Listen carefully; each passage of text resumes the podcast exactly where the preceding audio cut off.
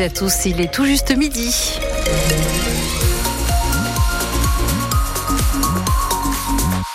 C'est un ciel plutôt gris, mais une très grande douceur jusqu'à 14 degrés. Un point météo complet à la fin de ce journal. Les infos avec vous, Emma Solzé. Les agriculteurs attendent des réponses concrètes du gouvernement aujourd'hui. Gabriel Attal doit se rendre dans le sud-ouest à la rencontre des agriculteurs pour proposer les premières mesures.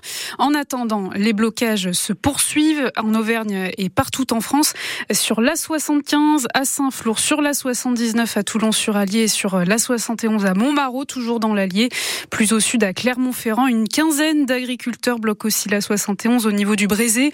Pas question de lever le barrage s'ils n'ont pas de réponse claire du gouvernement, comme l'explique Alexis Blanc, agriculteur céréalier à Gerza.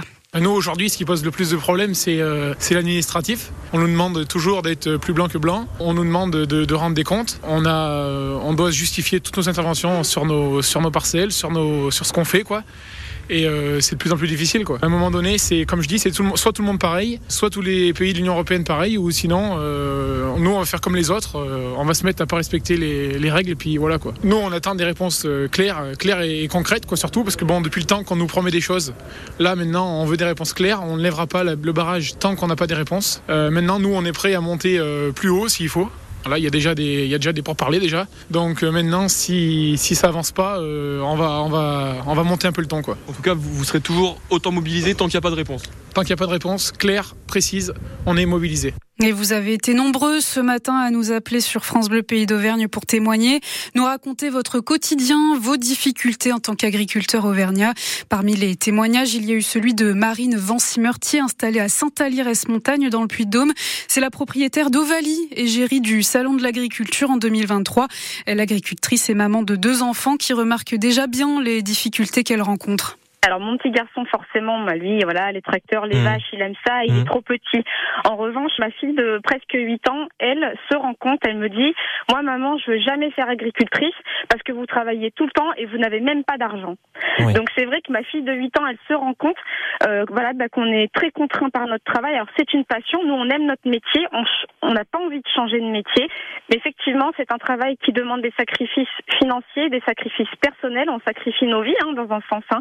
Nous, on a peu de vacances, peu de congés, on est aux côtés de nos Oui. bêtes H24. Et c'est vrai que ma fille nous voit travailler et euh, voit qu'on a des difficultés et voit que, bah voilà, on n'a pas des revenus à la hauteur de ce qu'on fournit. Marine Vancimertier qui est mobilisée aujourd'hui avec ses collègues agriculteurs à Saint-Flour. Le point sur les blocages près de chez vous est à retrouver sur notre site francebleu.fr. La loi immigration en partie censurée par le Conseil constitutionnel sur les 86 articles. 35 ont été retoqués hier. Décision vivement critiquée par la droite, notamment par Laurent Vauquier, président de la région Aura. Il s'insurge contre ce qu'il appelle un coup d'état de droit. Le président du Clermont Foot, Ahmed Schaeffer, était notre invité ce matin sur France Bleu Pays d'Auvergne. Et l'occasion de parler du mercato qui se termine dans cinq jours, mais aussi de faire le bilan du, du Clermont Foot, avant-dernier de Ligue 1, avec le pire début de saison de son histoire professionnelle. Le Clermont Foot qui a le plus petit budget de Ligue 1. Ahmed Schaeffer, le président du club. C'est aussi un défi et dans l'ADN du club de vraiment toujours lutter être un petit peu euh, aux limites des choses. Ça, ça correspond aussi. Euh, je pense qu'on a aussi établi peut-être un peu un confort. Soit les joueurs étaient, euh, ils ont pensé bon, on va commencer comme on a fini la saison dernière, ça va passer comme ça avec la huitième place. Donc ce confort-là, ça correspond pas aux valeurs et à l'ADN du club. Donc euh, d'avoir le petit, le plus petit budget, euh, ça reste un fait, mais euh, on va faire avec et on n'a pas l'intérêt euh, d'avoir des partenaires externes. Et l'entretien complet d'Ahmed Schaeffer est à, est à réécouter en ligne sur francebleu.fr. On en parlait au début de ce journal, les agriculteurs en ont ras-le-bol. Il manque aussi de solutions face à la sécheresse. Et oui, alors certains euh, réutilisent les eaux usées de la station d'épuration de Clermont pour arroser les champs. Une solution qui a vu le jour dans les années 90 dans la plaine de la Limagne et elle reste assez rare en France. Chez nous, les collectivités locales viennent de débourser 2 millions 7 pour sécuriser ce système qui alimente une cinquantaine d'agriculteurs au nord de Clermont, Juliette Michneau. Me voilà justement en pleine Limagne à Saint-Beauzire chez Christophe Cotier. Dans le hangar à côté de nous, les enrouleurs et leurs tuyaux qui amènent l'eau dans les champs. De l'eau qui vient donc de la station d'épuration. On prend une partie des eaux de la station d'épuration Clermont-Ferrand une fois qu'elles sont traitées Au lieu qu'elles soient rejetées à l'artière, elles sont récupérées.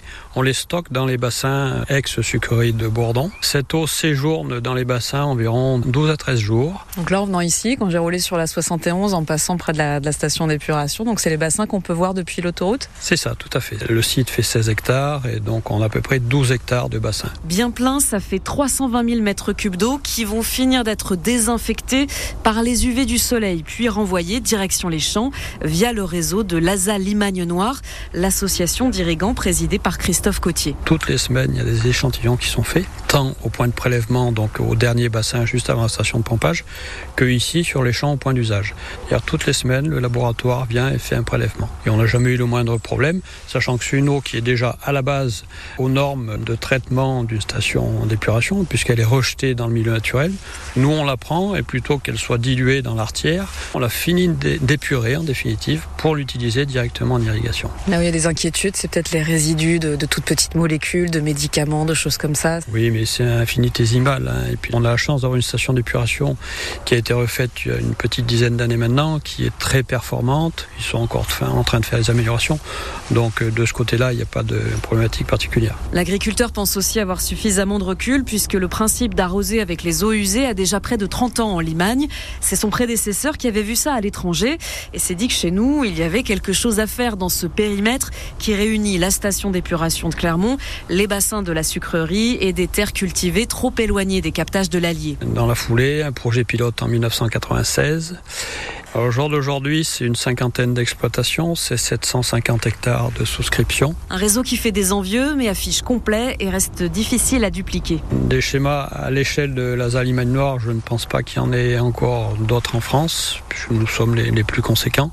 Après, il y a des petites unités de traitement d'eau usée, mais c'est plus sur du traitement, euh, comme je dis, mécanique, après la station d'épuration. Mais s'il fallait reproduire le même schéma aujourd'hui à la sortie d'une grande ville, on prend ces hectares de terrain, on fait des bassins, euh, voilà, ça coûterait très très cher. Ce qui explique en partie qu'en France, moins d'un pour cent du volume d'eau usée est aujourd'hui réutilisé. Ah, voilà, 1% à peine, hein. c'est assez peu par rapport à l'Espagne où, où l'Espagne qui réutilise 14% de, de ses eaux usées. En Italie, c'est 8%. La chronique France Bleu Passe au Vert est évidemment à réécouter en sur ligne notre site sur francebleu.fr.